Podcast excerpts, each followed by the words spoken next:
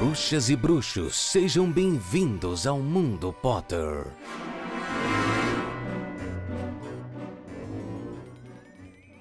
Salve galera! Sejam muito bem-vindos ao Mundo Potter, este que é o meu, o seu, o nosso melhor podcast sobre Harry Potter, se não sobre qualquer outra coisa do mundo inteiro. Eu adorei chamar meu podcast de qualquer coisa. Não, Eu- não foi isso que eu disse. Foi isso que você disse. Não, eu disse que nós somos o de melhor pod- coisa. podcast sobre Harry Potter, se não de qualquer coisa. Tipo, se não só o melhor de Harry Potter, o melhor de qualquer outro assunto. Hum, entendi. Conseguiu consertar. Hum, pode seguir aí. Como vocês já perceberam, eu não faço nada disso sozinho. Sempre me criticando e contribuindo para a melhoria deste podcast maravilhoso, senhoras e senhores, meu amigo Itamar Santos. Oiê, sejam todos bem-vindos. Você chegou a falar o seu nome? Eu não lembro agora. Não, eu acho que eu me perdi. Mas tá tudo bem. perdeu, tá? Eu Se- sou o Ita. E eu sou o Paulo. Eu... E juntos nós Patati e somos patatá o... dos podcasts. É, pode ser. Pode eu ia falar que juntos nós éramos o Mundo Potter, mas pode ser o Patati Ah. Patatá do podcast. Mas aí já chamar o o nome do programa pela quinta vez, acho que já deu, né? Ah, é bom que memoriza. Hum, é, talvez, talvez. Siga a gente nas redes sociais, a gente é o arroba MPottercast. Eu vi recentemente gente marcando a gente no arroba antigo. E toda vez que isso acontece, um pedaço de mim morre. Entendeu? Não que tenha sobrado muito, né? Porque desde que a gente perdeu o- o- Nossa! Desde que a gente perdeu o arroba antigo, a gente vem morrendo um pouquinho a cada dia. Você acabou de me chamar de acabado. Ao vivo pras pessoas. Que amizade é essa? Enfim. Eu, eu quis dizer metaforicamente. Enfim, eu sou arroba Itacente no Instagram e o Paulo é o arroba RodriguesPH. A amizade ficou balançada agora durante esse programa. Ficou Você- nada, ele me ama. A gente pode. A gente pode continuar aqui com o programa avisando os ouvintes que eles podem ajudar a gente semanalmente a manter este podcast através de doações no padrim.com.br barra Mundo Potter ou através do pix do mundopottercast.gmail.com. E a gente não falou, mas nós fazemos aqui um acompanhamento semanal de uma releitura capítulo a capítulo sobre o universo de Harry Potter. E essa semana estamos com o capítulo 10, A Casa de Gaunt, episódio de número 151. A gente fez uma grande mistureba hoje, né? Uma salada Eu comecei, toda vez que eu começo é uma bagunça. Hum, não acho que é porque você começou, não. Acho que a gente só não seguiu o, o fluxo, o fluxo. Mas, Mas, ficou bem. bom, eu, eu gosto de não seguir o fluxo. É a sua cara mesmo, a sua cara. Sim. É, Como é que tá aí as semanas? Umas diquinhas pra galera? Eu tenho diquinhas hoje pra galera, viu? Que chique. Eu acho A de minha- coisas. Eu, eu tenho uma publi pra fazer, só que sem, sem publi, então eu não vou fazer. É... Você falou que é uma publi.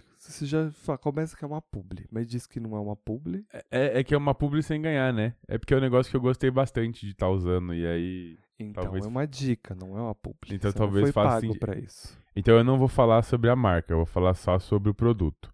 Não, você pode falar a marca. Quando ninguém te paga, não é uma publi, é uma dica sua, um então- produtinho que você gosta. Mas se alguém te pagou, aí você tem depois? que falar que é uma publi. Hã? E se alguém quiser pagar depois? Aí, Aí ele começa quando como uma dica e vira uma publi?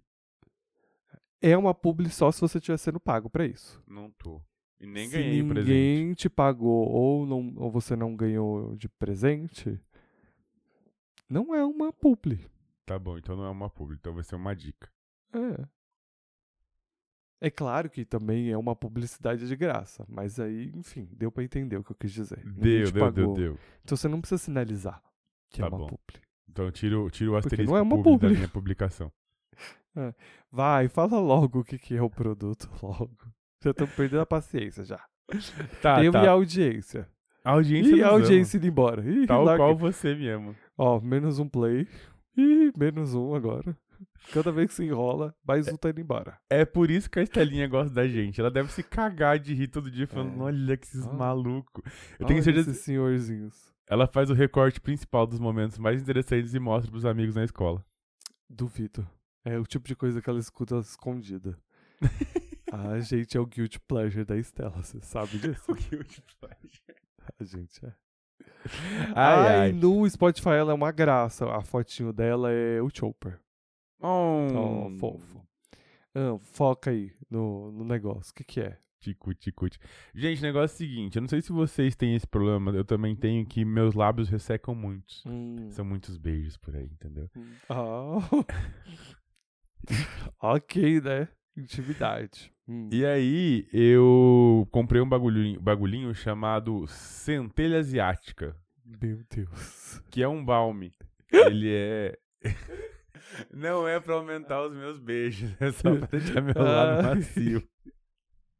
Eu perdi tudo com a centelha asiática. Centelha asiática, é um balme, que ó, maravilhoso, cê- Ok, que você compra no O Boticário. Ah, nossa, da Boticário com esse nome. Aham. Gente, a galera aí do marketing precisa dar uma revisitada. Que absurdo, tão bonitinho o nome. Lindo. Enfim, é um batom que não é um batom. Não sei porque que eles não fizeram no formato de batom. é Fizeram, um uma, ca- protetor labial, Paulo. fizeram uma caixinha quadrada. Uhum. É por isso que não faz nenhum sentido. É uma caixinha quadrada, mas o negócio é redondo. Hum. E é muito bom, tá? Meus lados Na estão- verdade, faz todo sentido. O negócio ser redondo ou a caixinha ser quadrada? Não, quadrado é, é o produto do lado de fora, mas a parte de dentro é redonda porque você vai colocar uma quantidade menor de produto, né? Você não vai preencher o quadrado com todo o produto. Por que que não era redondo e economizaria plástico? Porque ninguém tá falando que vai ser sustentável. Mas poderia ser mais. Não precisaria ser sustentável, poderia ser menos custoso pra ele. Hum, Mas tem que ser bonito, né? Se a embalagem não for bonita, se não tiver um diferencial, não tiver. Você curtiu porque é um quadrado. Você acabou de falar isso. Não. Ele Você é um acabou quadrado. de falar isso. Que, Ai, que o diferencial é que ele é quadrado, a caixinha e tal, tal, tal. Eu tá, falei. continua falando. Falou, Paulo. Você- depois você escuta. Tá bom. Vai lá, foca. Foca no Enfim, produto. e, e ele deixa os lábios da gente muito gostosinhos. Eles ficam macios, eles ficam hidratados, eles não racham. E agrada 10 em 10 beijos, gente. Então fica aí minha dica. Tem cheiro, tem gosto? Não, não tem cheiro, não tem gosto. É só um creminho. Hum, bacana. O Paulo acabou de fazer propaganda dos próprios lábios Que estão e dos próprios beijos. Ouviu, né, gente? Vai na DM dele. Pra quem tiver mais de 18. É, é muito importante fazer esse recorte. É, eu tenho diquinhas, assistir coisas. Eu tô numa pegada desenhos. Você, vamos falar sobre isso, né? Não, não vamos. Porque assim, Ninguém a gente, saber. a gente brigou muito sobre não ter animes nesse lugar. Ai, Porque não poderia. Era um santuário sagrado protegido Hum. contra Shonins. E aí, de repente, a gente tem o maior animeiro dessa cidade chamado Senhorita. Não ia falar de anime? Ou você errada? Mas eu tô falando.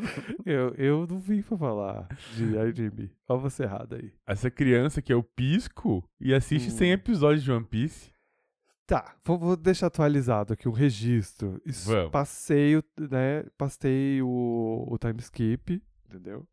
Atravessei ali o, os dois anos de intervalo. Isso é um spoiler muito grande pra galera? Né? Então tá bom. É só isso também que eu vou falar, pra não dar spoiler. Porque senão eu faço uma hora de programa aqui, muito bom. E a minha dica não é One Piece. Mas você falou de anime, achei engraçado, porque eu também tô assistindo Solo Eleven. Eleven? Como é que fala? Solo Eleven. Alguma coisa assim. Mas esse, se eu não me engano, é coreano. Alguém falou que era coreano. Mas tá na Crunchyroll, tá? Fui influenciado pelo meu primo. É legal, mas eu não vim pra falar de, de anime. Desenho, tá? Tá. Mas é adulto. Não é pra criança. Classificação indicativa é 16 anos. Se chama Hasbin Hotel. Tá no Prime Video. É uma produção Prime Video. A história é. Antes de você entender o que, que é, é. É uma galera que faz animação que já tinha feito pro YouTube. Então tem uma espécie de derivado que, que nasceu no YouTube com um projeto independente. E aí ah, o Prime Video falou: olha só, produz algo para mim, e aí nasceu Hasbin Hotel. En- encurtando e resumindo bem a história. Mas sobre o que se trata Hasbin Hotel? Hasbin Hotel é um hotel que está no mundo inferior, no inferno.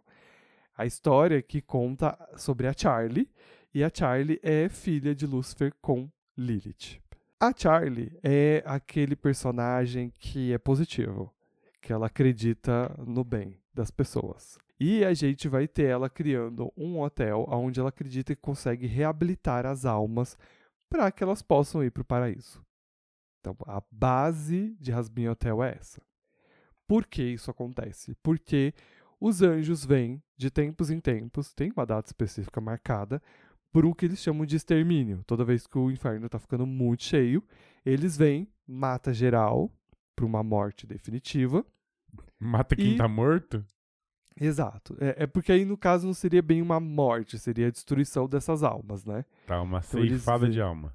Exato. E eles vêm e para dar uma limpada, porque quando tá ficando tipo muito cheio, entre muitas aspas, assim. E, e o, que, o que rola é que o extermínio vai acontecer mais cedo esse ano. Então a Charlie tá desesperada para fazer o grande sonho dela, que é esse hotel e tal, que possa reabilitar essas almas. Então é isso, é sobre isso. E é muito legal, é muito legal. Mas assim, maior de 18 anos, porque vai ter, tipo. Não só cenas de violência, mas também vai ter muito linguagem própria, né, que eles falam, né? E tem conotações sexuais em determinados momentos, assim, por determinados personagens. O Alastor parece o ele das Minas Superpoderosas. Tem, um, tem uma energia. Tem uma energia ali no ele. Mas é que, se você for parar pra pensar, todo mundo é o ele ali, né? Então. Então tem, tem esse ponto, assim. Mas é muito legal. A Veg é igual a Charlie, só que loira? Não, É que eu tô olhando as fotos aqui. não. Elas se parecem mesmo personagem, só que muda o cabelo. Hum, Não, a Veg não é loira. Ela tem um Não, é cabelo meio cabelo branco, acinzentado. Branco, branco, branco. branco. E o, Ela tem um Angel, xizinho no olho e tal. e o Angel Dust tem uma vibe Cruella de Vil. Cruella, deixa eu ver. Hum, tá, tem uma. Não, não, não, não, não. Mas é legal. Enfim, ah, assistam. É muito legal, é muito divertido, é fofo. Tem a pegada do estilo desenhos antigos e tal, mas também com essa estética toda mais moderna dos desenhos e tal. Eu achei muito, muito, muito legal. O Angel é legal. Todos eles têm um background muito interessante ali. E no final, tem que lembrar que todos eles estão no inferno, mas todos têm um motivo para estarem no seu próprio inferno, entendeu? Então é bem interessante. Eu fiquei assim encantado com o desenho, de verdade. Que bom. E a. Charlie começa essa história. Quando ela começa a história, ela começa do jeito normal, contando como funciona, né? Tipo, céu, inferno e tal. E, e é interessante a gente ver também que a Charlie tá contando essa história da forma como essa história foi contada para ela. Né? E a história foi contada pelo pai dela, que é o pai da mentira. Então você começa a. a você, você vai assistindo, você vai falando assim: hum. Ah. Sei, ok, entendi. E tem um plot twistzinho ali pro final, é, é bem no final mesmo, que você fica tipo, uou, quero mais disso. Já foi confirmada uma segunda temporada. Ela deve chegar mais cedo do que do que o normal, como diz, não sei se é um produtor ou um dos criadores, alguém falou que vai chegar mais cedo do que se especulava que chegaria, porque eles já estão bem adiantados em alguns processos aí de desenvolvimento. E é isso, todos os episódios já estão disponíveis no Prime Video e vale super a pena assistir e se assistir me contem o que vocês acharam, porque eu estou curioso para saber a opinião de outras pessoas. Tem, Então- tem uma parte do inferno que é só para canibais. Então assim, Mas, esse, gente. esse episódio é um surto. Juro Então- pra você. Esse episódio é um surto. Esse que a gente tá produzindo agora ou esse episódio dentro de. Não, não. Esse episódio dentro de Rasmin Hotel, assim. É um grande surto. Mas é, é muito divertido, é bonito, tem umas coisinhas bonitinhas e tal. Vale a pena assistir. Deixa eu ver o que mais que eu vi que eu posso comentar pra vocês. Falei de One Piece, né? Mas é batendo molhado, porque né, o Paulo já falou disso um milhão de vezes, que tem que assistir, que é bom. E Tô tem? assistindo. É, é legal. Eu Você assisti recome- a. Ah. Você recomenda pras pessoas? Recomendo, super recomendo. Que bom.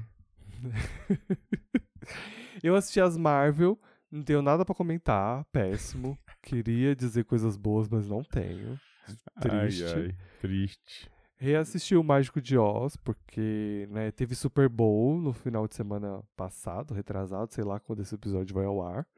Retrasado. E aí teve o trailer de Weekend, e aí eu fiquei com vontade de, de, de voltar pro mundo de Oz, aí então eu fui assistir o filme. E você gostou do trailer de Wicked? Gostei. Eu achei Muito legal. bom, né? Muito bom. Só que eu dei muita risada do Twitter porque alguém virou. Não tem uma foto da Ariana Grande é junto com a. Com a verdinha lá, que eu esqueci o nome dela. Do Tem. cartaz. Aham. Que aí viraram pra mim e falaram assim: desde que me contaram que o vestido dela tá parecendo o presunto da, da, da Seara, eu nunca mais consegui desver. E, gente, é igualzinho. Sabe quando o presunto dá, tá, tá aquele, aquela foto do presunto. Meu A foto do presunto enrolado? É igualzinho. Eu não parava de rir. Ai, e a cor também. Igual, igual o presunto Seara.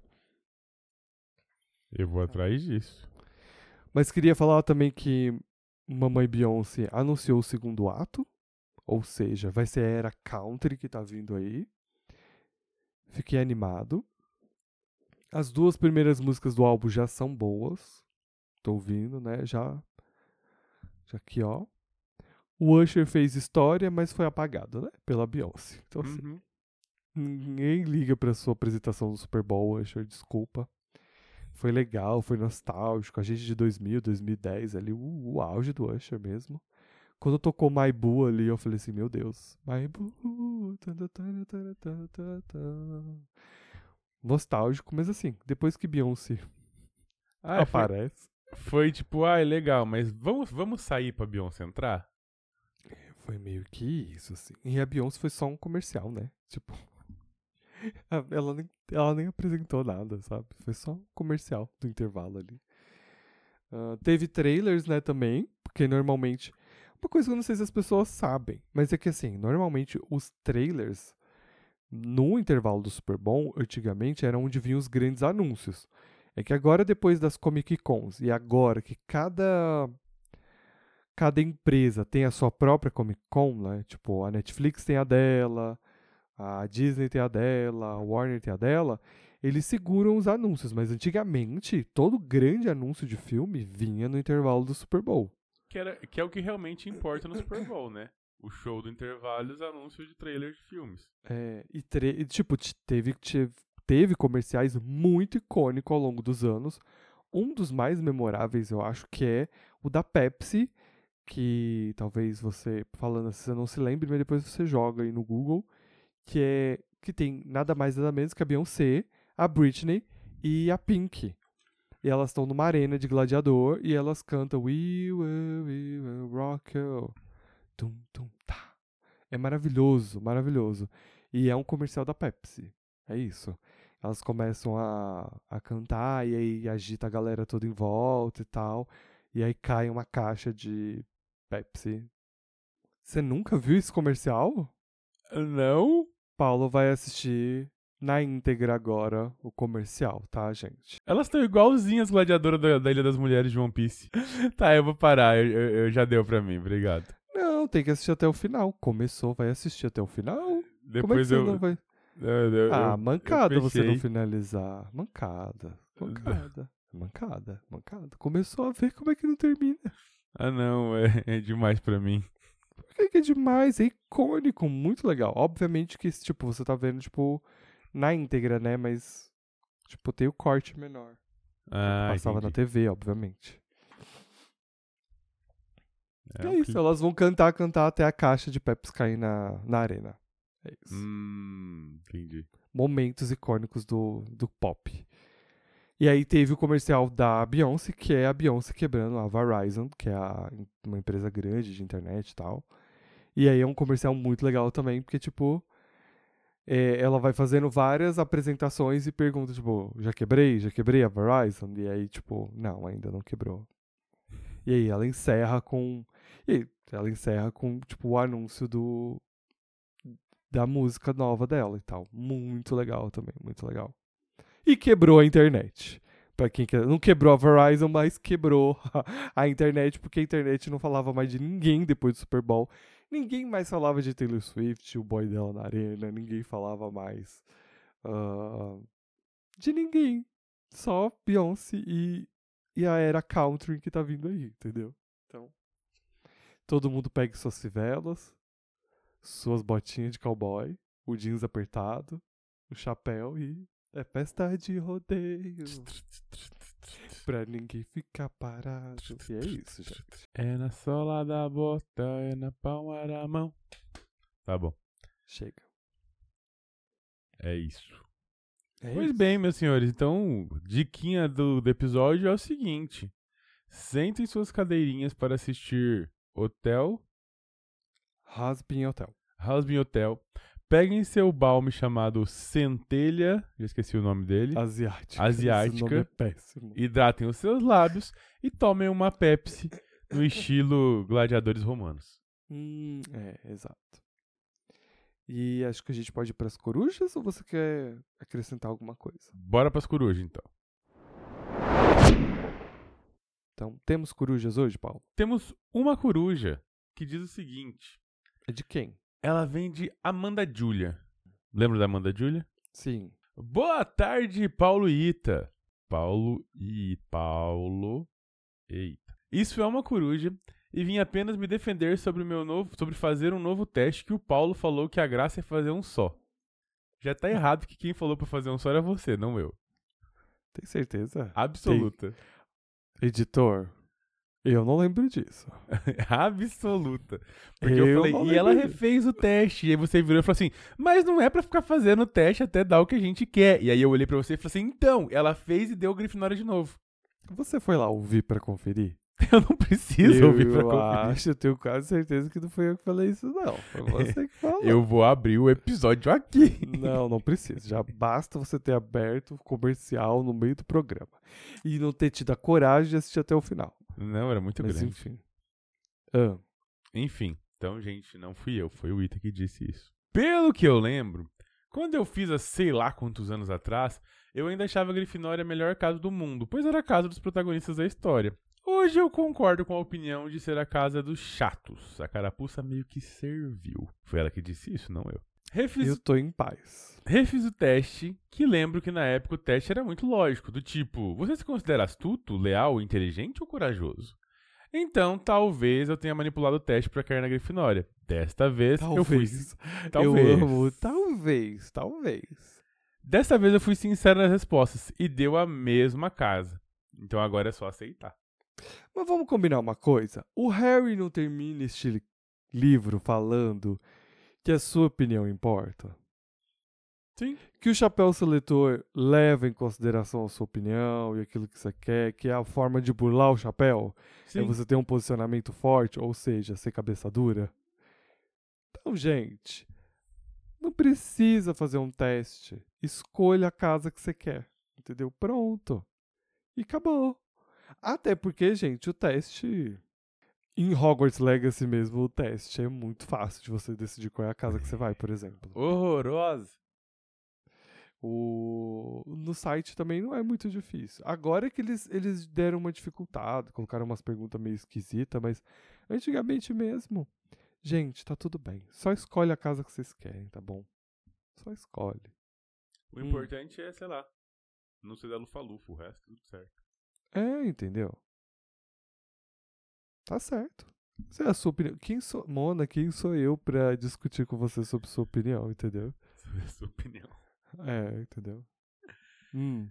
Enfim, sobre o capítulo, adoro as partes que vão dando a entender que o Harry está apaixonado, tá- está se apaixonando pela Gina. Mas Uhum. acho ele muito tanso e. acho ele muito tanso de se esconder no bagageiro. Óbvio que ele foi tanso. Não existe outra palavra que melhor descreva essa cena do que tanso. Eu não sei o que significa tanso. Bocoió. Ah, Bocoió. Bocoió. É a melhor palavra. Não, a melhor palavra foi bocoió. Tanso é a segunda melhor palavra. Hum. Ótima semana. Obrigado, Amanda Júlia. É, eu acho fofo que a gente tem uma construção dos sentimentos do pequeno Harry em relação à nossa Gina. Acho legal. Beijo, Julinha. Beijo! Faça como Amanda Júlia, encaminhe sua coruja através do Instagram, né? Você pode deixar na DM, sinaliza que é uma coruja, para que ela possa aparecer aqui no programa. Às vezes você só quer mandar uma mensagem pra gente. É, ou encaminhe para o nosso e-mail, mundopottercast.gmail.com. No assunto, coloca que é uma coruja, tá certo? Fechou. É, você também pode participar das Coruja Express, isso quando a gente faz aí uma vez por semana, quando tem mensagens de vocês, que é comentários sobre os episódios. Você pode fazer no Telegram, você pode fazer no Instagram, no post do episódio, você pode fazer principalmente no Spotify, onde você deixa lá uma mensagenzinha, né, um comentário sobre o episódio, e aí você pode aparecer nos nossos stories, que aí quem faz é o próprio editor, que é bem legal. Então, participem. E agora a gente pode começar o capítulo mesmo dessa semana, que a gente vai falar aí sobre o décimo capítulo. Qual é o nome mesmo desse capítulo, Paulo? A Casa de Gal. A Casa de Gaut. Nesse que é o nosso episódio número. 10. Não, capítulo de número 10, episódio número 151. Ah, eu tô aqui, ó, vendo se o Paulo. É tipo uma prova Paulo oral tá. É, pra ver se o Paulo tá atento. Poderia, por favor, Paulo, ler aí a retrospectiva dos últimos episódios e a sinopse, por favor? Claro. Eu Harry fiz do seu estilo aí. Aham, claro que foi. Retrospectivos dos últimos episódios. Harry ganha uma poção da sorte. É o que é mais importante do capítulo anterior, você não acha? É. Ou não? Não, eu acho que é, mas é que sim, ficou... Como você resumiria? O capítulo anterior, Uhum. entre vergonhas e sentimentos mal inexplicados. Ah, chato. Hum. Tô brincando, pode ir. Eu tô tentando pensar, tô aproveitando pra te julgar enquanto eu faço ah, isso. entendi. Entre vergonha de admitir seus sentimentos e a capacidade de ler entre linhas, Harry ganha a poção da sorte. Você não fala. Você não faria essa, essa, retrospectiva, essa retrospectiva nunca. Não mesmo. né? Isso aí ia trazer, tipo, um, um final do capítulo anterior, alguma baboseira. São partes importantes, separa. Hum, tá bom. E a sinopse dessa semana? No mínimo eu colocaria casos de família, que ia ficar mais legal. Tretas de família foi o que o Ita não trouxe. Eu achei que tretas era mais, mais forte. Casos de família, episódio de hoje: abuso de filhos. Hum, não gostei. Você faz melhor. Tá, eu vou tentar na próxima semana. Qual a sua frase favorita dessa semana? A minha frase é a seguinte: abre aspas. Dois de espadas. Não, eu vou- fazer com a voz da Trilone. Que não é uma frase, né? A gente tinha que mudar isso. É um trecho É um favorito trecho. do livro. né? Faz Porque é um- sentido. É, porque uma frase não é uma frase, né? Dois de espadas! Conflito! Murmulhou, murmurou ao passar pelo lugar em que Harry se escondera agachado. Sete de espadas! Mau augúrio! Dez de espadas! Violência! Valete de espadas! Um rapaz moreno, possivelmente perturbado, que não gosta da consulente. Por que, Por que você quê? gosta disso aí? Obrigado, tava esperando você me perguntar isso.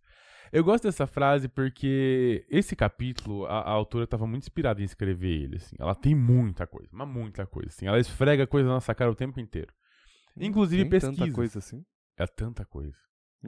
Então In- tá. Inclusive, ela faz uma pesquisa, tipo, muito boa sobre tarot. Então, eu fui, eu fui atrás Ai, de mas pesquisa. também não mora, mas também não precisa fazer uma coisa muito a fundo. Com dois minutos. Dois minutos ela foi, e foi o que eu fiz. Em dois minutos eu fui pesquisar o significado Ai, dessas então. coisas. É. Então vamos lá. O dois de Ah. espadas no tarô diz impasse e exige uma escolha onde o coração e a mente conflitam. Ela só resumiu para conflito. Uhum. O sete de espadas significa que a mentira está em jogo. Alguém que pode estar mentindo para você ou tentando te enganar. Ou ainda, você pode ter caído em uma teia de mentiras como desculpas para não encarar a realidade e a situação em questão. Uhum. E o que ela traz como resposta? Mau augúrio. Ou seja, fracassou. 10 de espadas significa que algo chegou ou está chegando ao fim. A carta pode envolver traição, dor, decepção ou desgosto. Geralmente sugere uma perda real, mas sua mensagem é que enquanto uma porta se fecha, para outra sempre se abre. E O que- qual é a conclusão que você tirou desse trecho? Calma, eu Ela vou, che- está falando sobre o quê? eu vou chegar lá. Ela resume como violência. Violência. Tu- Tudo, aquilo ali, ó. Mal, é, a, a- ideia do 10 de espadas é: tem algo chegando ao fim. A uma porta se abre a outra se fecha. Ela Uhum. traduziu como violência. E aí o valete significa que você deve ter atenção redobrada. Sugere ter que lidar com uma situação inesperada e rápida, indicando que você terá a força e sabedoria necessária para superar os desafios. E ela traduz, e aí vem o creme de la creme da tradução maravilhosa, da, da adaptação, que é um rapaz moreno, possivelmente perturbado, que não gosta da consulente. Consulente, o que, que é, Paulo? a pessoa que tá lendo as cartas. No caso, a própria Trilone. Por que, que eu gosto dessa parte? Não é consulente, não é conselheiro? Então, no caso, um rapaz que não gosta de conselho? Ah, até onde eu sei, a consulente, o que ou aquele que consulta, que pede, que pede conselhos a outrem sobre algo. Então ela está pedindo conselho às cartas sobre alguma coisa. Então, mas na frase dela, assim, um rapaz moreno, possivelmente perturbado, que não gosta da consulente. A que não gosta de quem está dando o conselho. De, que, é, de quem Faz está pedindo sentido. conselho. É, faz muito sentido, porque ela tá falando do Harry, né? Exatamente. E aí é que tá o grande ponto da coisa. Ela traduziu, tipo, tudo zoado esse negócio. Ela não. Na verdade, ela não traduziu zoado, na minha opinião. Ah, Ela, na verdade, tra- ela, na verdade, ela fez uma previsão real, sim. mas ela não, não, não, ela, ela é ruim, então ela não, ela não reparou. É, tipo, ela, Ela ela, é pegou. job, porque então. ela pegou um bagulho que já existe e. e, e, e- e cagou pra ele. Criou seu próprio baralho de tarô. Ah, tipo, o Barô é interpretativo, então, na real, ela não está errada, na minha opinião, ela não está errada com a interpretação. Ela, na verdade, acabou de prever o Harry, porque o Harry tá no caminho dela, tá ali. Uhum. Ele tá se escondendo, ele tem seus conflitos, né? Ele vai aí ver violência hoje. Então, tipo. E tem um rapaz realmente ali perturbado se escondendo dela, né? Então, tipo, na minha opinião, ela fez uma previsão. Só que ela mesma conclui que, tipo, na cabeça dela, ela acha que não faz sentido, né? Mas eu acho que ela tá prevendo coisas ali pro Harry que tá passando. Nem passando, né? Ele tá se escondendo dela, na verdade. Então, mas aí, o que, que eu acho legal? Tipo, ela acerta umas. Por exemplo, o conflito faz sentido. O mau augúrio faz sentido. Depois ela se perde, sabe? A impressão que eu tenho que quer passar pra, tipo, pra quem tá lendo é, cara, ela até sabe uma coisinha ou outra, mas ela é muito charlatã. E aí, quando ela fala, faz a conclusão que você disse, ela mesmo sabe que ela é charlatã. O que eu acho, o que, o que para mim ficou é que, tipo assim, ela fez uma previsão, só que ela não conseguiu entender a previsão que ela fez.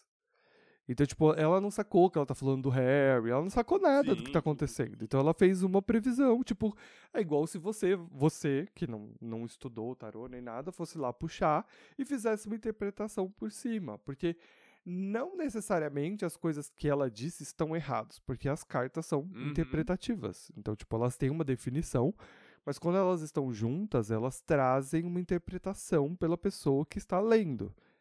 Então, tipo, não tá- ela não tá errada. Eu, eu até acho que faz muito sentido tudo que ela falou, na verdade.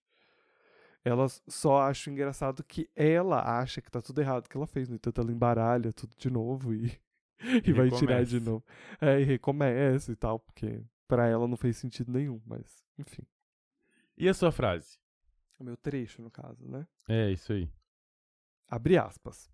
Daqui pra frente estaremos deixando o terreno firme dos fatos, para viajar juntos pelos turvos alagados da memória e nos embrenhar pelo matagal das suposições mais absurdas.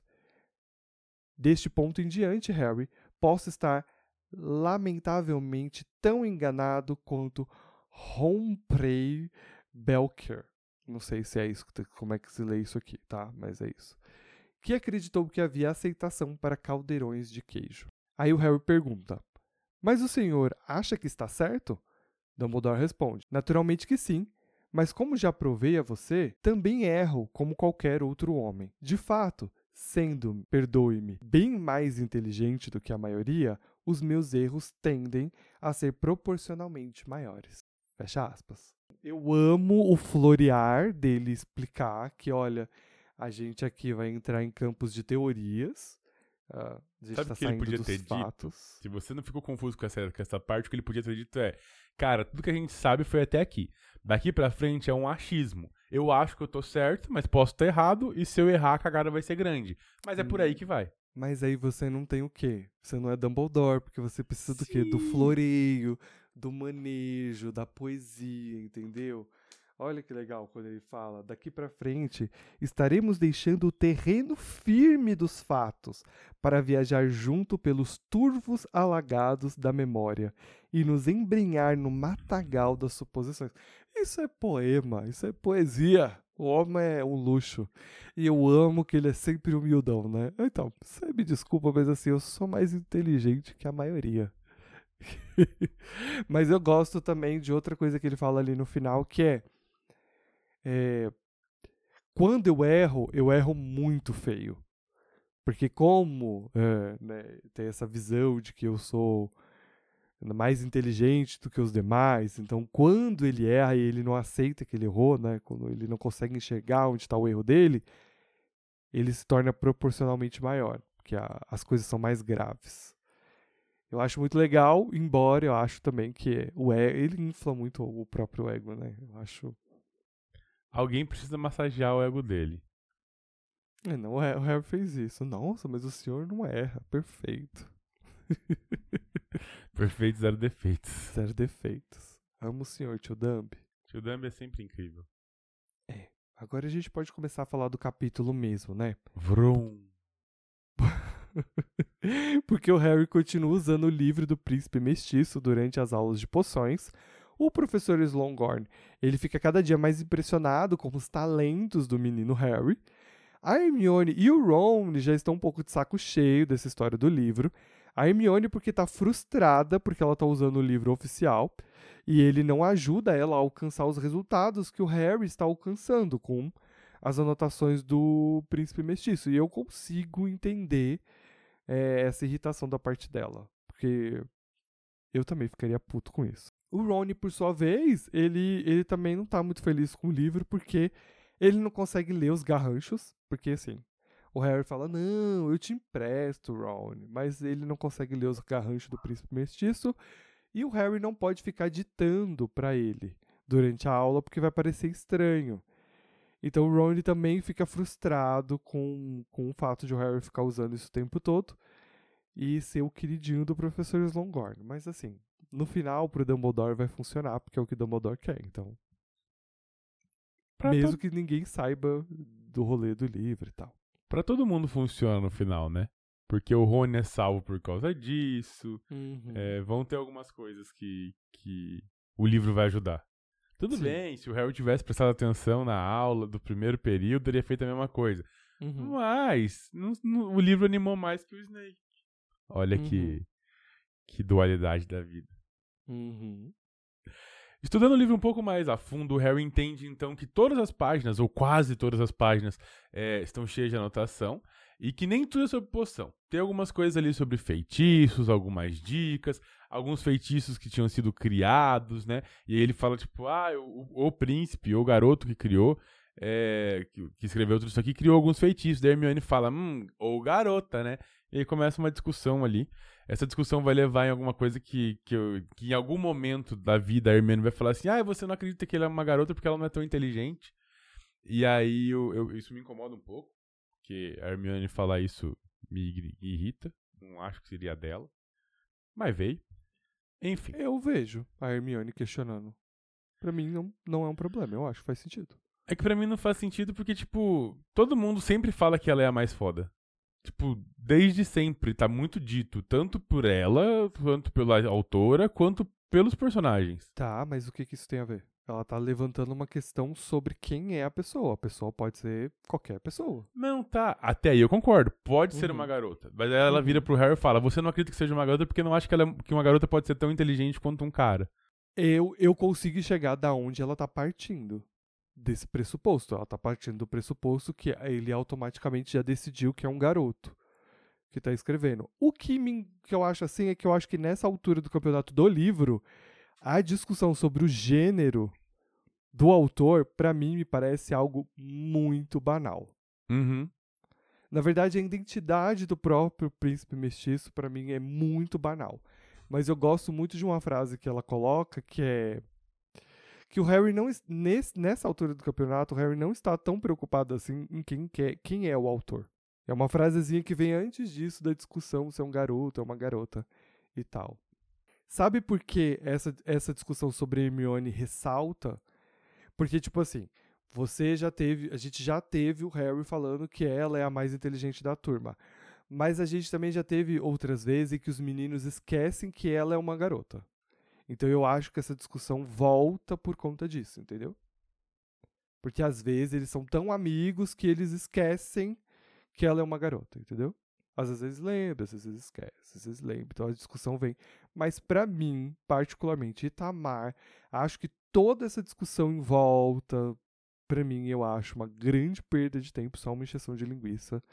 Pra mim, Acrescenta nada. Não acrescenta nada, porque se ela realmente fosse discutir alguma coisa aqui sobre, tipo, sei lá, se ela realmente quisesse levantar uma discussão sobre gênero e tal, mas não é o que vai acontecer, é só pra mim, só uma encheção de linguiça.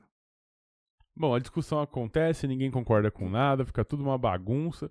E aí o Harry fala: Cara, preciso ir, porque a minha primeira aula com o Dumbledore vai começar. O Rony a Hermione, tipo, fala: ah, a gente vai ficar acordado pra saber o que tá acontecendo, vai lá e boa sorte. E o Harry vaza, então, faltando 15 minutos pra hora da, da aula começar. Durante o percurso até a sala do diretor, o Harry avista a professora Sibylla Trelawney, que está ali completamente focada em seu baralho de tarô, onde ela puxa quatro cartas e faz uma leitura enquanto o Harry se esconde atrás de uma estátua. Acho que a gente não precisa voltar a falar nesse ponto, já que o Paulo trouxe esse trecho do livro, né? Onde ele fala sobre essas cartas, a gente já discutiu isso ali atrás, então acho que não, não tem necessidade de falar sobre de novo. Então a gente segue aí com a professora dizendo que, que acha que fez uma leitura errada do baralho, então ela, ela embaralha de novo e começa a retirar as cartas, mas o Harry segue aí em rumo à sala do diretor, ele já tinha a senha, porque ele já tinha recebido a cartinha do Dumbledore, e ele entra aí na sala do diretor que ela está exatamente igual a todas as vezes, né? Ela não recebeu nenhuma preparação para receber o Harry. E ele faz essa essa Observação. reflexão, essa observação, porque como ele e os amigos estavam discutindo muito sobre o que que é a aula com o Dumbledore, ele esperava talvez um, um lugar para eles duelarem, ensinar uns feitiços ou algo do tipo, mas isso não rola, tá tudo bem. Enquanto a gente teve uma pausa, a minha pergunta é: se o Harry não tivesse a senha do diretor, você acha que teria um interfone? Acho que não. Como que os outros alunos vão pra falar com o diretor? Ou será que eles não vão? Não vão. Porque a primora é você ir até o diretor da sua casa. Por isso que eles Hum, recebem o nome de diretor. Então, qualquer coisa é primeiro com o diretor da sua casa e aí depois o diretor. Vamos combinar que o Dumbledore não faz muita coisa como diretor, então, né? Porque, tipo, ele contrata professores ruins. Assim, ele carrega uns. Eu acredito que os outros cargos que ele tem devam ocupar mais o trabalho dele, mas se Uhum. você para na ponta da- do lápis mesmo, você fica questionando. Porque nenhuma disciplina ele pega pra dar. é, então, não dá uma aulinha. Não atende um aluno. Faz nada. O que me conforta é que um dia Minerva estará nesse lugar. E Minerva trabalhou muito a vida inteira. Então ela, Ela merece isso. ela pelo menos vai ter um sossego, eu acho. ai, ai. O diretor, então, cumprimenta o Harry, né? Quando ele entra ali na sala. E diz que. Pergunta se o Harry teve uma boa semana. Mas o professor já chega dizendo que deve ter sido agitada porque o Harry já tem a sua primeira detenção no ano. O Harry nota que o diretor ele não parece irritado com essa informação, mas ele faz questão de reforçar isso. Então, né? Eu não tô irritado, mas presta atenção e, e, cara, primeira semana, pelo amor de Deus. É, meio que isso. Sabe o pai legal? Que não vai te dar uma bronca. Sim. Mas vai falar assim, pô, cara, olha só, não, não faz isso não. Eu entendo que foi difícil, mas vamos dar uma agitada. Foi o Dumbledore aí. Muito Dumbledore nesse momento. Uh, o Dumbledore diz que já acertou tudo em relação com a detenção com o Snape, né? Já que o Harry não está fazendo nesse sábado, fará no próximo. Mas, como a gente tem uma visão privilegiada do Harry, a gente sabe que ele está pouco se ligando com essa história de detenção, pouco se ligando aí pro Snape e tudo mais. Ele tá muito focado no que ele está indo aprender com o Dumbledore. Então, tipo, ele não, não dá muita confiança nisso. Ele, ele nem. Tipo, eu sinto que o Dumbledore até gostaria de falar um pouco sobre, mas o Harry dá, tipo, uma cortada. Ele, tipo. Sabe? Não quero Ah, beleza, vamos ao que importa. É, é meio que isso. Que é realmente vamos ao que importa. O Dumbledore então fala que tá chamando esse momento de, que ele tá ali com o Harry de aula, porque ele não tem uma palavra melhor para isso. Então a gente já fica, hum, não será uma aula. O que, o que teremos aqui? Ele fala que agora que o garoto já sabe, né, tipo, já entendeu a questão da profecia, já sabe que ele vai, ter, vai tentar matar o Harry, que, por que, que, o, que o tentou matar o Harry no passado, entende qual é o caminho do futuro. O que eles precisam nesse momento é conhecer melhor o tio Volt conhecer um pouco a sua história, é, conhecer um pouco do, do, da motivação do Voldemort para chegar até ali. Sim, é importante falar que o diretor é bem didático em vários momentos, deixando o Harry, assim, ele tá mais guiando o Harry durante as visões que a gente vai ter. Ele tenta, ele guia o Harry a concluir alguns pensamentos, ele deixa em alguns momentos ele precisa dar uma força pro Harry, falar, olha, tá acontecendo isso aqui, você se ligou nisso aqui? Então é bom a gente falar isso antes, porque como aqui a gente vai resumir o que está acontecendo no capítulo, é para dar o ar do que está rolando ali durante o capítulo, tá? É mais pra gente se tocar no que tá rolando, porque a gente vai resumir, né, Paulo? Então, não vai dar para passar esse sentimento aí no resumo, mas é isso que tá rolando.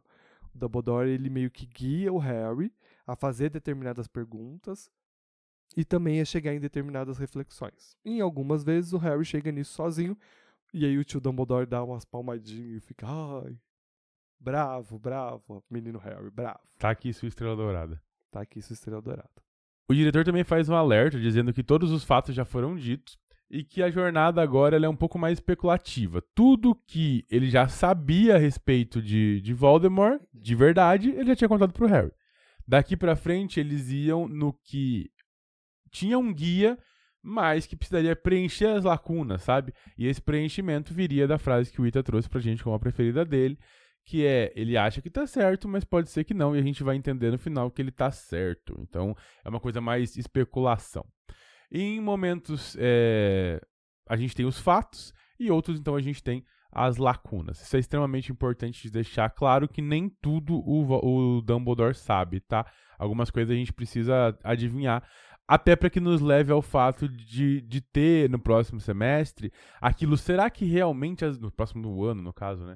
Será que realmente as Horcruxes são isso? Será que não são? E a gente vai chegar em um ponto em que vai falar assim: ah, alguma coisa da, da, da, da Corvinal e alguma coisa da Grifinória, sabe?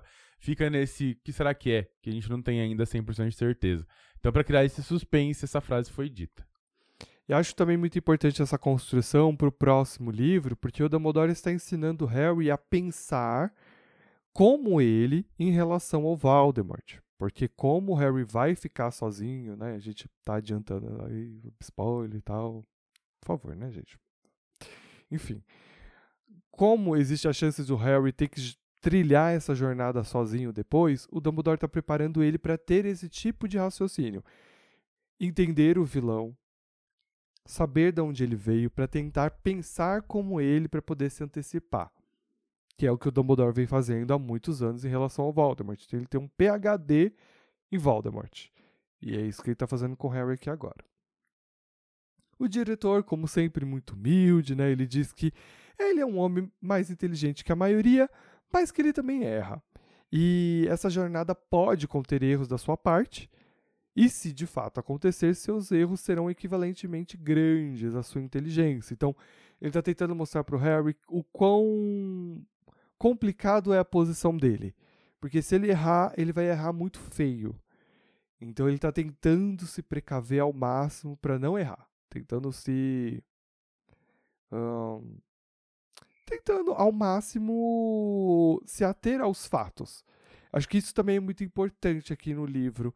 É ela trazer essa diferença entre o que é um fato e o que são teorias e mostrar que o personagem é, ele se atém muito a isso.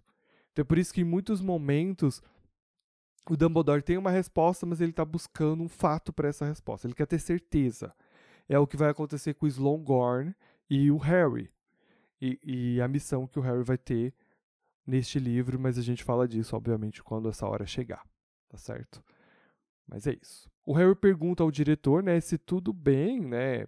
Se, se tudo tem a ver com a profecia e se isso vai ajudar ele a sobreviver. E o Dumbledore responde de uma forma bem leviana, tipo assim, como quem não quer nada, fala assim: ah, sim, tem muito a ver com a profecia e eu tenho esperança que ajude você a sobreviver. E aí, o diretor se ergue ali da sua cadeira, ele vai até uma conhecido, um conhecido armário, onde fica a penseira, e convida o Harry a entrar nessa jornada que vai ser visitar as lembranças de um ex-funcionário do Ministério da Magia. E aí o Harry fica meio apreensivo em relação a usar a penseira, e o diretor fala que dessa vez ele vai estar acompanhado, né, dele próprio, do diretor, e que dessa vez, diferente de todas as outras, o Harry tem permissão para usar a penseira. Eu achei uma piada muito boa. Ficou até sem graça agora. Uhum. Qual que é a graça de usar um bagulho que é. Nada a ver, nada a ver. Bom, a lembrança a gente vai descobrir então que ela pertence a Beto Ogden. Ele é ex-funcionário do Departamento de Execução, na verdade ele é o ex-chefe do Departamento de Execução das Leis da Magia. E que ele morreu há um tempo atrás, e aí depois disso a gente tem ali a, a Mafalda Hopping, se eu não me engano, assumindo, ou foi a, a tia da, da Madame, como é que é o nome lá? Que julgou o Harry? Ixi, não vou lembrar. Uh, Mas eu sei de quem. Madame Bones, Bones. Madame Bones, é. A tia da Suzanne Bones. Então aí ele, ela que assumiu ali no meio do caminho. É, mas enfim, ele, o, o, Dumbledore continua falando que deu um certo trabalho para ele conseguir essa, essa memória, mas que nela tá escrito, é, tem alguma coisa que é extremamente importante sobre o início da vida do Voldemort, que a gente vai ver. E ele conseguiu quando o Betinho tava quase para morrer. Tava ali, tipo, nas. O Betinho fala: toma, leva isso. E aí uma coisa interessante é que a gente vai ter outras lembranças e todas elas foram retiradas quase que na hora que a pessoa está para perder sua vida, né? E aí, tipo, já mostra um pouco, não é o caso, nenhum deles, mas é, mostra um pouco da urgência em que as pessoas têm de esconder os segredos de Voldemort dos outros. Meio que, uhum. tipo, eles não querem proteger o, Val o Voldemort em cima, mas eles têm medo de, de contar e acabar sofrendo suas represárias. Então, acho que traz esse senso. E o Dumbledore sempre traz e sempre reforça o quão difícil é obter essas informações. Uhum. E é por isso também que muitas delas têm lacunas, porque elas nem sempre elas estão completas. As pessoas nem sempre querem contar toda a história e tudo mais. Bom, essa memória então tá num frasquinho de vidro tampado. O Dumbledore começa a tentar destampar ele ali, mas não tá conseguindo, porque a mão dele que tá murcha, a mão dele que tá, segundo Hermione, parecendo morta, tá realmente com, com mobilidade é, travada. E aí o Harry fala, ô, filho, deixa que eu abro pra você, né? Passa pro pai, toca pro pai descansa. E ele fala, não, Harry, relaxa. Ele pega a varinha e abre, então o Dumbledore lembrou que ele é bruxo nesse momento, e abre a tampinha com a, com a varinha. O Harry fica um pouco preocupado, o Harry fica um pouco curioso, porque é o Harry, né? Ele adora uma fofoquinha. E ele fala, Dumbledore, o que aconteceu com sua mão? E ele fala, calma, garoto. Uma hora você vai descobrir isso, mas não é agora não, tá? A gente vai chegar no momento em que eu vou te contar, mas agora fica safe. Aí agora eu vou convidar você a abrir o capítulo 10 e ler de fato esses acontecimentos, essas visões, essas lembranças, né? Visões não, lembranças do que aconteceu, porque eu acho que é muito interessante, porque a gente começa um compilado sobre Dumbledore, ou sobre, é, Voldemort. sobre Voldemort, sobre a história dele. Então eu acho muito legal se você pudesse ler no capítulo, né? Porque aqui a gente vai resumir mesmo e vai se ater mais aos pontos principais, mas é muito interessante. Então, se você nunca leu e não está lendo, talvez você devesse ler pelo menos esse trecho, que eu acho muito legal. Daqui para frente, mesmo no resumo, já é um ganho absurdo que vocês têm no, nos filmes só. Ah, sim, com então, certeza. Assim, vocês já vão começar a entender muita coisa de que no filme você ficou, que porra é essa?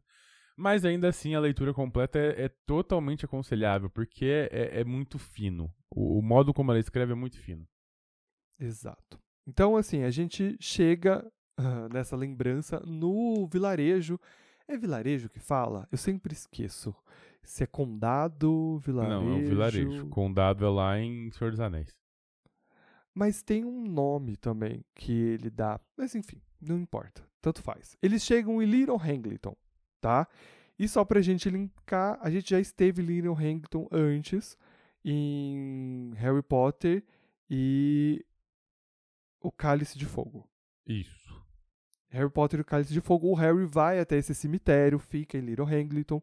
Então, pra gente poder situar aqui onde a gente tá, é uma região bru é uma região trouxa, onde alguns bruxos vivem por ali. Então a gente está em Little Hangleton. Onde a gente conhece um gorducho baixinho de óculos, que é o Beto Ordg, que precisa levar uma intimação para um jovem chamado Morfino Gaunt, que atacou um trouxa. Então, essa aqui é a, a, parte mais importante. É o job do, corta, do, do Beto. É, é levar essa intimação aí para a família Gaunt do Morfino. Você ser res... o chefe do departamento e ter que fazer papel de mensageiro, puta que pariu, né? Então, isso é interessante porque o texto não responde essa informação, uhum. mas a gente pega na entrelinha depois que o Morfino não tem só essa, essa transgressão contra trouxas. Então ele já passou por isso anteriormente, ele já fez isso anteriormente. Então é por isso que o Beto, que é o chefe do departamento, está indo lá, entendeu? É uhum. É isso que fica no ar quando você lê tudo, mas não tá, não tá você precisa pescar Interpre... essa informação. Exato, obrigado. Tô meio travado hoje, desculpa, galera, mas é isso. Bom, a recepção na casa dos Gaut não é nada hospitaleira. A casa é meio escondida, tá? Ela tá mais afastada do vilarejo, mas tá bem mais próxima do grande casarão dos ricos trouxas. Então isso é importante vocês terem em mente.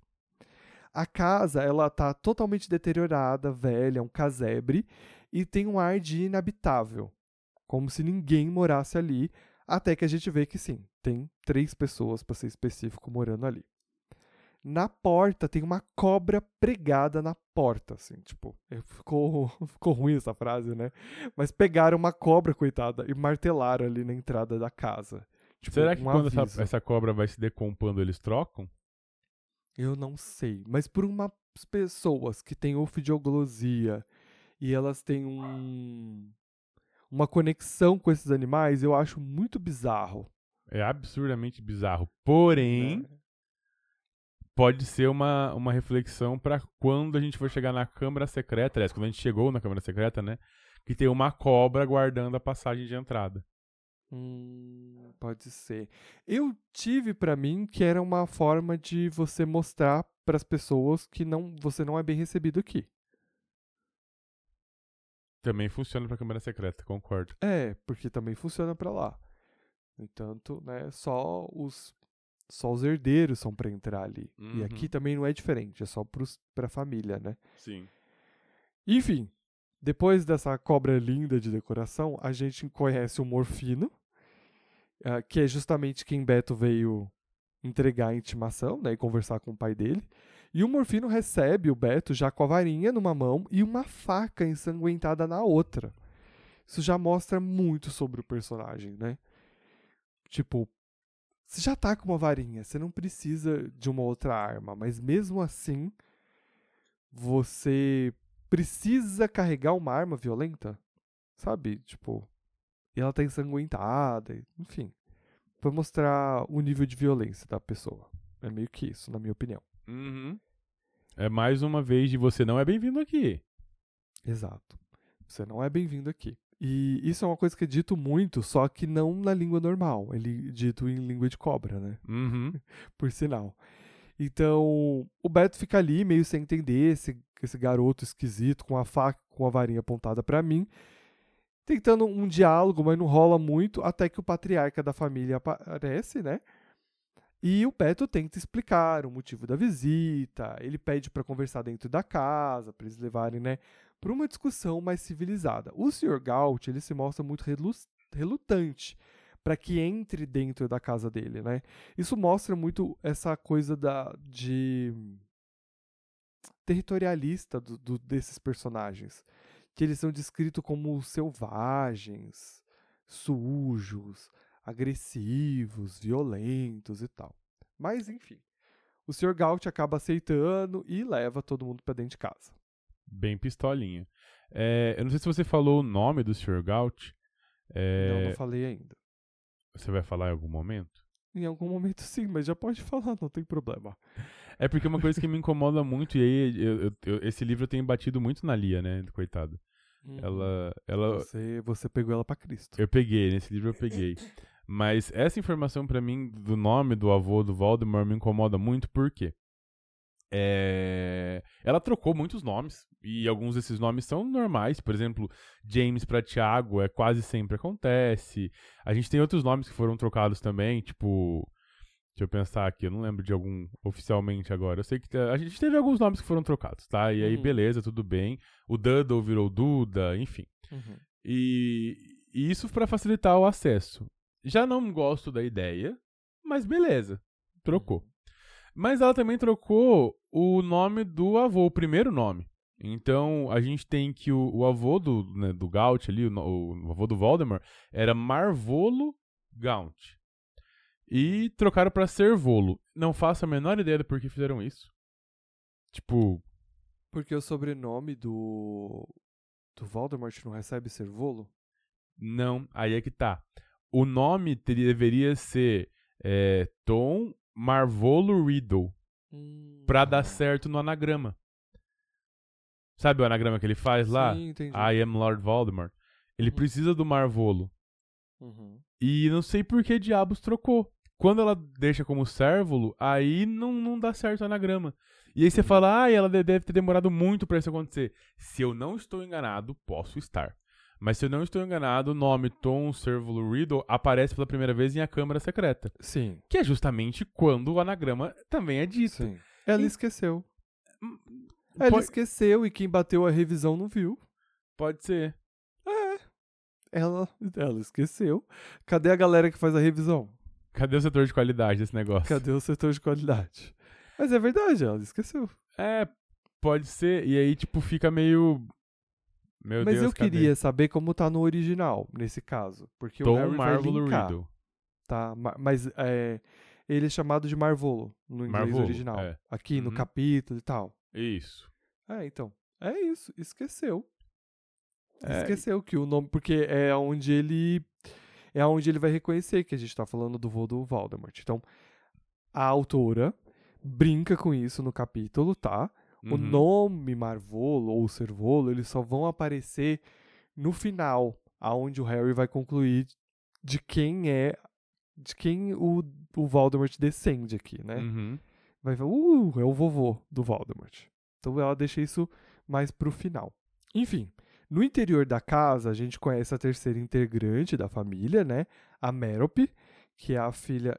Eu, agora, uma coisa que eu fiquei curioso, acho que ela é a mais nova, né? Ela é a mais nova. Ela é a mais nova. Porque eu não lembro se o texto fala se ela é mais nova ou não. Eu acho que o texto não fala. Não, né? Mas enfim. Então, aí eles entram na casa, então a miséria, a pobreza dos personagens é refletida também na sujeira, na precariedade. Então, a gente tem esse lugar todo destruído. E esses personagens meio selvagens, vistos dessa forma.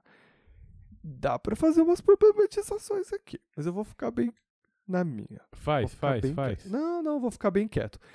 Como a, pro- a pobreza linkada com a violência e a selvageria, entendeu? A Uhum. miséria. Mas ela também tenta trazer outras coisas ali e tal, mas isso pega um pouco. Mas tudo bem, vamos só seguir, tá certo? Uma coisa muito importante que a gente precisa dizer é o seguinte: eles falam a língua das cobras, eles são ofidioglotas. Então, ao mesmo tempo que o Beto tá ali conversando com eles, eles estão tendo conversas paralelas o tempo todo. O Harry leva um tempo pra descobrir isso, é o tio Dumbledore que dá um toque pra ele, fala assim: "Olha, estão falando a língua das cobras". Eu Ele- achei que Ele, Sim. eu acho legal porque, tipo, na cabeça dele tá tudo fazendo sentido, né? E aí ele começa a torcer igual a gente torce em filmes de terror, sabe? Uhum. Meu filho, sai daí. Ele não tá gostando de você. Por que, que você tá fazendo isso? Exato. E aí ele, ele não tinha sacado isso, o Dumbledore então dá um toquinho pra ele. ó. Eu adoro quando o Dumbledore faz isso. Ô menino, presta atenção. É meio que isso. Ah, então eles estão sempre tendo essas conversas paralelas, onde o Beto fica de fora. E é isso. Bom, além de- de mostrar a aparência da casa e a selvageria, como o Ita já disse, os valores da família Gaut também são apresentados ali, sabe? É, o senhor Servolo Marvolo, o patriarca da família, fala pro, pro Beto assim: Ô filho, você é puro sangue?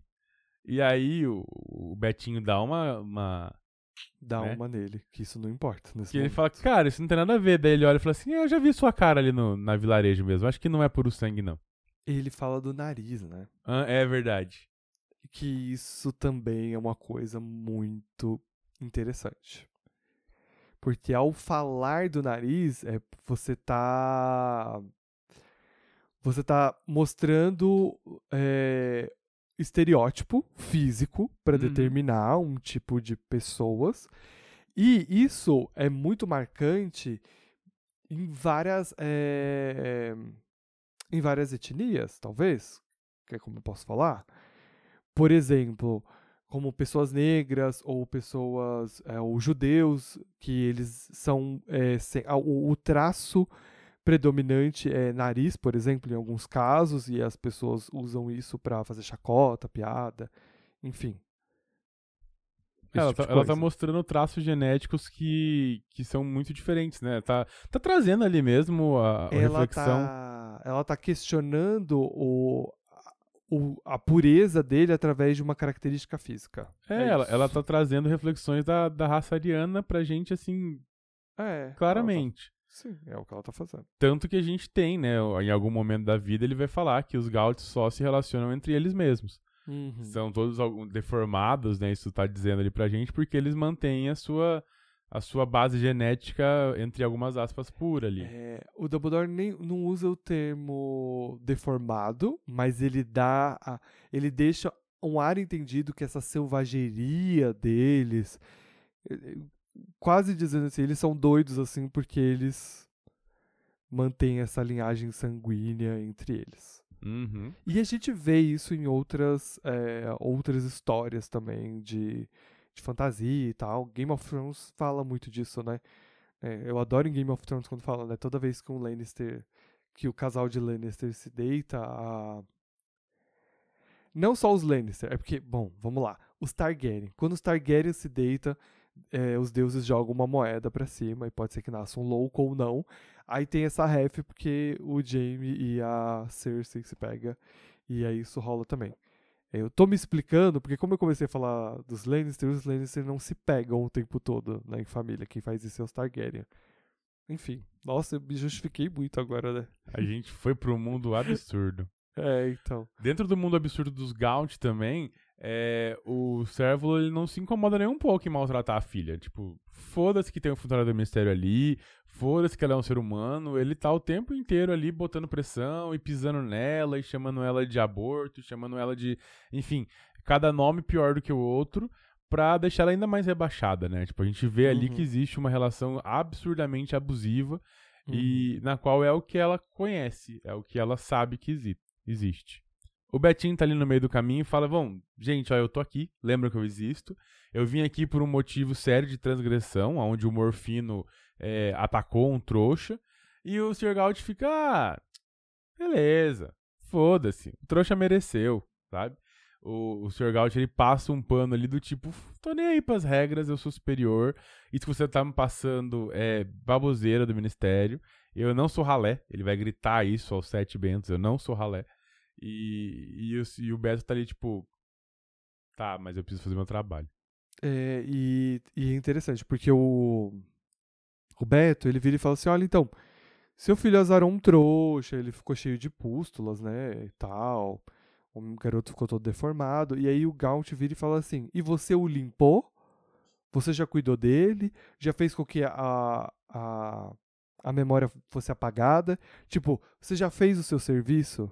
E sem dar credi e sem, sem se preocupar com o fato de ele ter atacado um trouxa, mostrando que ele vê os trouxas como nada. Uhum. E isso é interessante pro Beto porque ele vai formando né, a sua opinião aí em, em tudo que ele tá vendo, a forma como as pessoas estão é, lidando com todas as informações, porque quando a gente começa a ler, o Beto não parece. É, como eu posso explicar?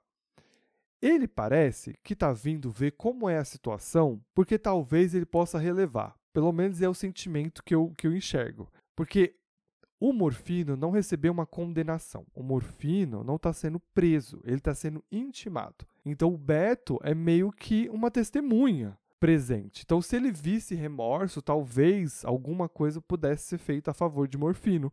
Não que eu acho que ele não seria preso, mas talvez a pena fosse menor. Mas conforme as coisas vão passando e a forma como tudo vai acontecendo, você vê que o Beto vai perdendo cada vez mais a paciência e, e vai mostrando o que não tem, muita, não tem muito o que fazer ali em relação a essa família. É, o que eu sinto também, por que, que o Beto tá ali, é porque eles não abriram as cartas, né? Eu acho que essa Uhum. intimação deve ter chego por carta e como ele mesmo fala, tipo, eu não abro correspondência, não tô nem aí Sim. pra elas.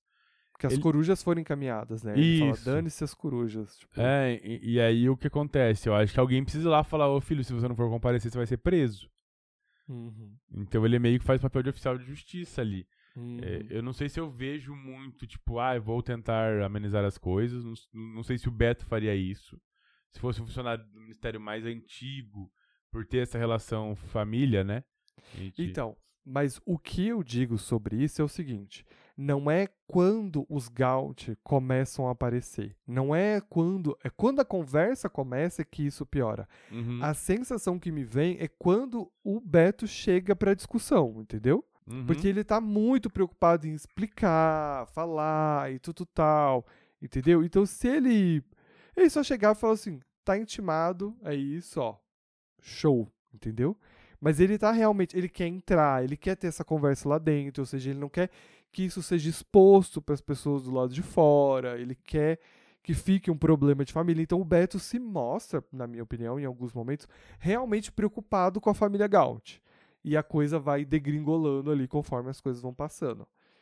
Que, É, eu não tenho essa sensação. No entanto, quando a gente chega agora né, nessa parte que o Beto explica, né, de novo, o Beto explica mais de uma vez, que a lei foi transgredida, que não pode atacar um trouxa, não pode fazer magia na frente de um trouxa, quem dirá atacar um, né? E ele vem, entrega o pergaminho com a intimação, o Sr. Gaut surta, dizendo que. chamando né, o Beto de sangue ruim, que ele não sabe quem ele é, quem os Gauts são. Então é aí que o Gaut vem trazer aí sua cartada de quem ele é, né? Que tem um contraste muito grande com o que está sendo visto do que ele é, de quem ele é, que acho muito interessante. Ele mostra símbolos de status, pelo menos que são importantes para o Sr. Gaut.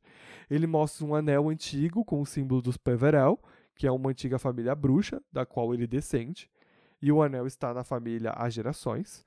Depois ele arrasta a Merope pelo pescoço e mostra o colar no pescoço dela, que possui também um símbolo eh, de uma família importante, no caso de um dos fundadores de Hogwarts, né, Salazar Sonserina, que é outro ramo da família a qual ele pertence. Então, se no passado esses símbolos tinham alguma relevância para a família Gaunt e para a sociedade, isso já não existe mais. E para o Beto, isso é indiferente. O Beto ainda vira e fala assim: olha, isso não tem nada a ver com a história, porque isso aqui não justifica nada. Eu tô aqui porque seu filho atacou uma pessoa e ele vai ser intimado por isso. Ele tem que responder por esse crime que ele cometeu. É aqui que a gente também fica sabendo que ele é chefe do esquadrão das leis da magia, né, como a gente já informou, e que novamente aí falando que infringiu essa lei, tem que ir para audiência, não tem o que fazer. Bora, gente, bora acelerar e aceitar essa intimação porque a vida de Beto tem que andar. Eu acredito que ele seja um homem importante, né, Paulo? É, ele é o chefe, acredito que sim. E aí é uma coisa também que acontece ali é que fala que o Beto vê que não existe arrependimento por parte do Morfino em relação ao que ele fez, que no caso acaba reforçando para mim essa ideia de que o Beto veio realmente olhar essa família para ver o que, que tá rolando aí e tal. E ele vê que não tem arrependimento nem da parte do Morfino, muito menos da parte do pai dele, né? Então, é um caso perdido nesse caso. Bom, tudo tá acontecendo, do lado de fora a gente escuta um barulho, tá? Esse que... barulho. Deixa eu fazer um, uma ref. Eu acho essa pior parte do capítulo, tá? Ela é meio. Ela é muito sem, sem noção, assim, mas tudo bem. Vai lá. Bom, é, esse barulho de cavalos está trazendo um, cavalo, um casal, jovens, né? Um, um trouxa e uma trouxa é, com ar juvenil. A gente percebe isso pela tom de voz, né? Pela fala deles.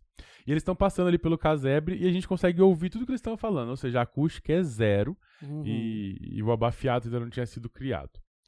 Bom, os trouxas, então, eles Mas estão... aí quem, nesse caso. Não, mas aí você também. Porque aí quem teria que usar o abafiato é os trouxas que estão do lado de fora, ué. Ah, é verdade. É verdade. Então, eu, falha minha. Bom, nesse momento, então, os trouxas estão rindo, debochando da casa. A menina, né, a, a jovem, tá ali, tipo, sendo muito absurdamente patricinha, falando, ah, pede pro seu pai demolir isso, credo. Tipo, noção de, de dinheiro zero. Mas e aí, também o- reforça o status, né? Aham.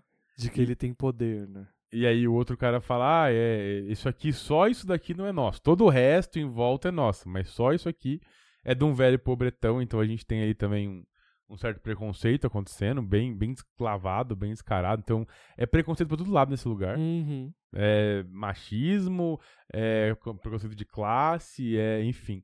Racismo. Racismo. Ixi, aqui, a- aqui a realidade bateu forte. E foi. e foi. Bom, nesse momento a gente descobre então que o Morfino, quem ata que, atacou, ou o jovem ao qual o Morfino atacou foi o Tom Riddle, que é esse cara que tá do lado de fora com essa moça. Que esse cara é muito rico, ele é o ricaço, filho dos, dos donos da região, por assim dizer. E que ele tá ali flertando com essa moça, é, que eles estão ali juntinhos, cavalgando, e assim, tendo um love. E aí ele fala, ah, Merope, ele está gostando da moça. Ele nunca vai te dar moral. E, e aí vira uma guerra, porque o, o, o, o Sr. Gaut fica, que porra é essa? E aí o Morfino fala, ah, você não sabe? Sua filhinha fica escondida atrás do arbusto todo dia pra ver a bunda do Tom. E o Beto lá, parado, o que me irrita, é assim, eles param a discussão pra escutar essa fofoca do casal de... Vou ter que falar isso aqui, é meio ruim isso aqui. Claro que é. Eles, tipo assim, estão lá conversando, mó coisa, né, intimação, babá, babá. Aí eles param pra escutar a fofoca do casal no cavalo, do lado de fora.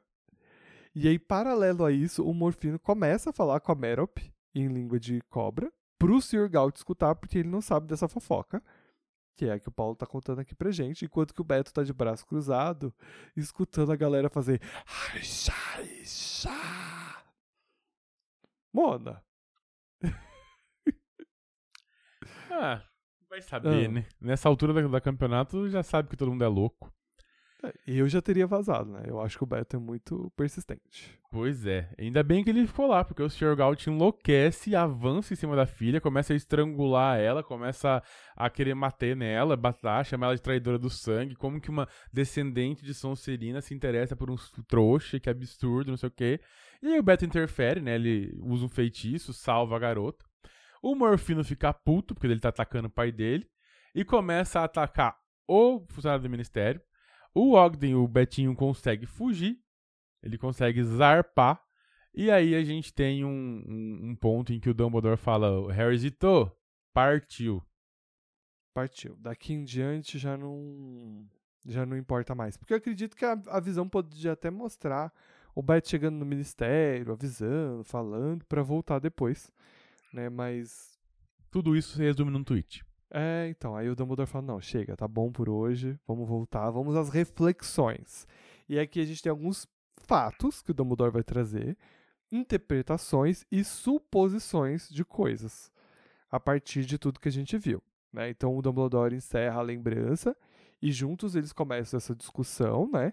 Ele fala que a família Gaut ela preza pela pureza de sangue e que resultou em vários casamentos entre primos e que eles têm um grande apreço ao material, como a gente vê o Servolo, né, dando muito mais valor a esses símbolos do que aos próprios filhos, ou seja, ao anel e ao colar e tal, tenta usar essas coisas como forma de, de ganhar alguma coisa ali com o Beto, né? Algum respeito e tal para resolver o problema, o que não Tratamento acontece. privilegiado. É, igual os Malfoy costuma fazer bastante, Uhum. mas diferente do Gaunt, os Malfoy têm dinheiro e os Gaunt não têm. E aí no final não é sobre os símbolos apenas que você carrega, mas sim o quanto você tem de dinheiro para poder comprar o ministério aqui nesse caso. Pela ganância e a arrogância, a família foi consumida, ela se autoconsumiu, né? E aí a família foi é, a família foi dividida, foi se deteriorando e o próprio dinheiro da família também. Então é por isso que eles vivem nessa pobreza, nessa miséria atualmente. Aí é que a gente tem a descoberta sobre Voldemort, né? Ser descendente dessa família através do que seria, através do nome do vovô, né? Que aí o Paulo já trouxe toda essa discussão da tradução que, que acaba trazendo grandes problemas, né? Mas Uhum. Pelo menos a gente tem essa discussão entre o Dumbledore e o Harry, então já deixa isso explicado. Então vamos lá.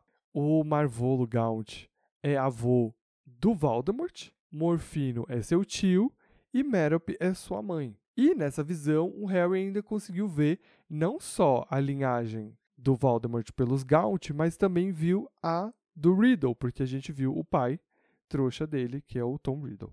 Aí a gente fica sabendo que poucas horas depois dessa visão, né, o Marvolo e o, Mo- e o Morfino, eles foram presos e levados para Azkaban, porque o Beto volta com reforços para poder levar essa galera presa, porque do jeito que tá, eles estão tudo doido. É, Obviamente que eles não vão de livre e espontânea vontade, então eles dão um trabalho ali para a galera do ministério, mas eles acabam sendo presos. O Marvolo, né, o, o pai da família, né, o patriarca, ele vai ficar seis meses preso, enquanto o Morfino vai passar três anos preso. É, e, e aí a gente acaba conhecendo toda a família do Voldemort já, né? Uhum. A gente já conheceu o pai, a gente já conheceu a mãe, a gente já conheceu o tio, a gente já conheceu o avô paterno, a gente já conheceu os avós maternos, que já estão. Todos eles estão mortos. A madrasta. A madrasta, é verdade. Já conheceu todo mundo. Então, numa tacada só, a gente já trouxe muito background aí da família do Voldemort. Bom, e aí o, o, o Harry olha pro Dumbledore e fala: Filho, que mundo paralelo em que a Merop casou com o Tom? Porque ele tava ali com a Patricinha. Eles não parecem ter muita coisa a ver. E aí o Dumbledore conta que ele especula que a garota ela era bruxa. né? Embora esse capítulo inteiro mostre que ela poderia ter sido na- nascido sem, sem poderes e que ela vem sendo maltratada pelos pais, pelo pai, pelo tio e pelo irmão por isso. Ele fala que longe dessas agressões, longe desse clima, com o pai e o irmão presos, ela conseguiu ter poder. E aí ela acha que, ela- que ele conseguiria usar a magia para fazer com que o Tom se casasse com ela. É, o, ele ainda pergunta pro Harry assim: Você não consegue imaginar como isso acontece? O Harry fala: Ah, maldição impérios ou uma poção do amor. E aí o Dumbledore tá inclinado à poção do amor, porque é o Dumbledore, né? O Dumbledore gosta da poção do amor, ele gosta do amor em si, não da poção. Então ele fala: Ah, eu acho que ela não ia querer controlar ele, eu acho que a poção do amor parecia uma coisa melhor. E aí ela convence ele na segunda. E eu acho que pela personagem, eu acho que faz mais sentido também. Porque, vê, ela é uma personagem que está apaixonada. Então ela vai Uhum. buscar alguma coisa para fazer alguém se apaixonar por ela. Então ela vai atrás de uma poção do amor, entendeu? Não ir atrás de uma maldição que controle alguém. Porque tem essa ideia da poção ser a poção do amor, entendeu? Uhum. Mas enfim. É, enfim. E aí o Dumbledore acha que ele deve ter convencido ela, o, Tom a tomar uma, um suco, uma água quando estivesse muito quente. E aí convenceu ele, com a graça da poção, a fugir. E aí causou um escândalo geral na vizinhança, onde o filho do dono do tudo casou com a filha do pobretão Ranzinza. É, e aí foi um, um escândalo só. O Cérvulo, em determinado momento, volta, mais especificamente seis meses depois. Ele acha que a filha vai estar lá. Ele acha que ela vai estar lá esperando tudo por ele, com uma refeição quente. Ela não tá. Mas ela fez questão de deixar uma carta. é, e aí, se foi porque ela. Pra matar o velho de vez. Então, se foi pra matar o velho de vez, ou se foi porque ela não tava livre de toda a pressão psicológica que ele causava nela e achava Não, que ainda claro que é devia algum Claro que é isso. algum alguma satisfação, né? Sim, claro que é isso. É, no final do dia ele ainda era pai dela. Ele é o pai dela e tem toda uma pressão ali dentro, então Uhum. ela deixa uma carta explicando tudo. O velho fica puto, ele tá em pânico e diz que nunca mais falou na, na menina e ele acabou morrendo. Acabou morrendo, Sim. ninguém sabe se é de desgosto ou se é porque ele nunca soube cozinhar mesmo, então ele morreu de fome. Mas o Dumbledore também deixa frisado que ele ficou muito debilitado por conta de Azkaban. Uhum. E a gente sabe que Azkaban, ela realmente acaba com as pessoas. Ainda mais ele que é um maluco. E a idade avançada também, né? Sim. Saber. Bom, meses depois, Tom Riddle retorna a Little Hamilton. Ele diz que foi enganado e ludibriado. Ele fala que a Merp inventou uma história e que ele acabou aceitando. É, enfim, que ele tava ali. Tadinho. É, ele foi iludido. Então, né, ninguém sabe exatamente qual foi a história, mas todo mundo acabou aceitando. Porque, olha, coitado, ele é o homem mais rico da cidade, ele é bonito, ele é todos os privilégios possíveis. Então, quem não Uhum. aceitaria essa história, né?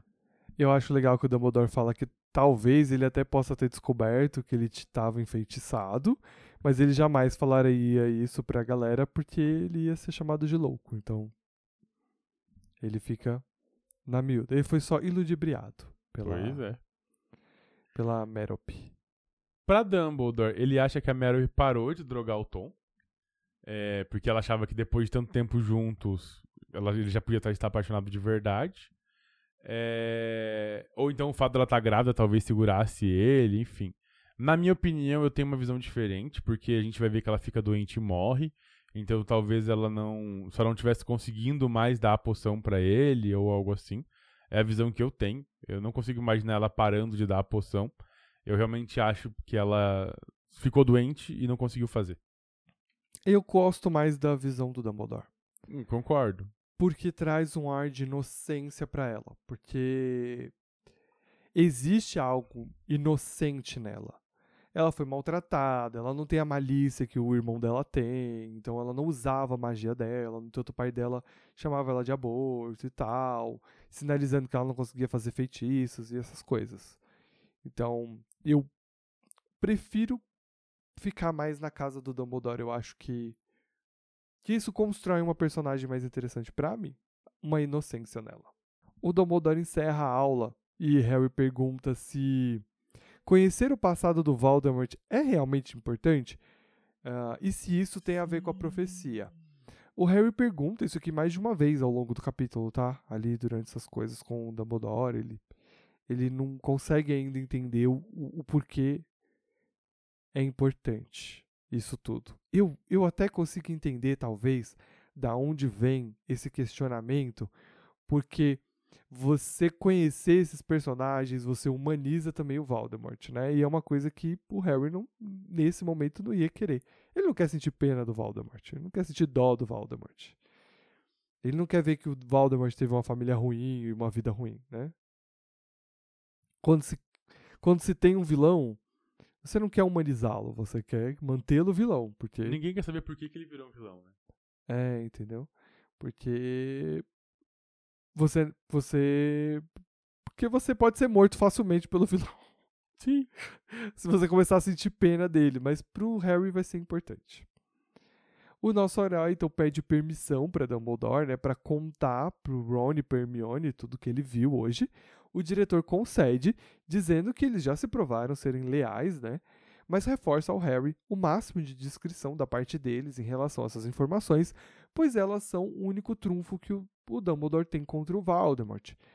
E é importante que o Voldemort não saiba que ele possui essas informações. Então, tipo, pode contar, mas não deixa vazar. Saindo da sala, assim, quando o Harry já tá quase indo embora, ele vê o anel do Sr. Gaut. E vira pro professor e pro diretor e professor Dumbledore, perguntando se esse anel é, é realmente o anel do Gaunt, né? Se é realmente o original, vamos dizer assim. Dumbledore responde que sim. O Harry pergunta, né, que Olha, eu já vi você usando esse anel aí, tio Dumbledore. É, você adquiriu aí mais ou menos na época que você machucou a mão?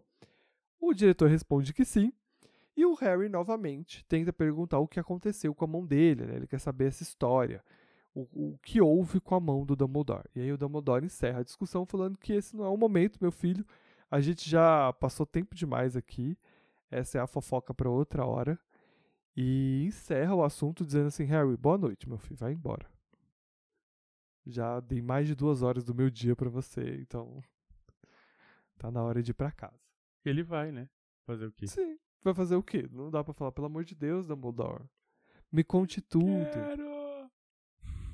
E assim, o Dumbledore não, não diz que não vai contar, só diz que não é a hora certa. E o Dumbledore vai enrolar bastante pra contar sobre a história dessa mão, que eu particularmente acho desnecessário ficar enrolando. Já podia ter contado de uma vez.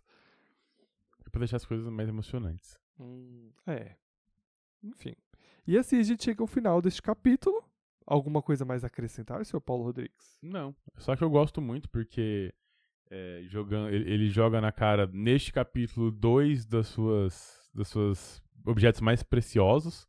Então a gente vai ter duas Horcrux, uma relíquia, tudo numa pancada só. E a gente não percebe que é isso até chegar lá no final. Então a gente Uhum. não, não vai saber o que, que significa.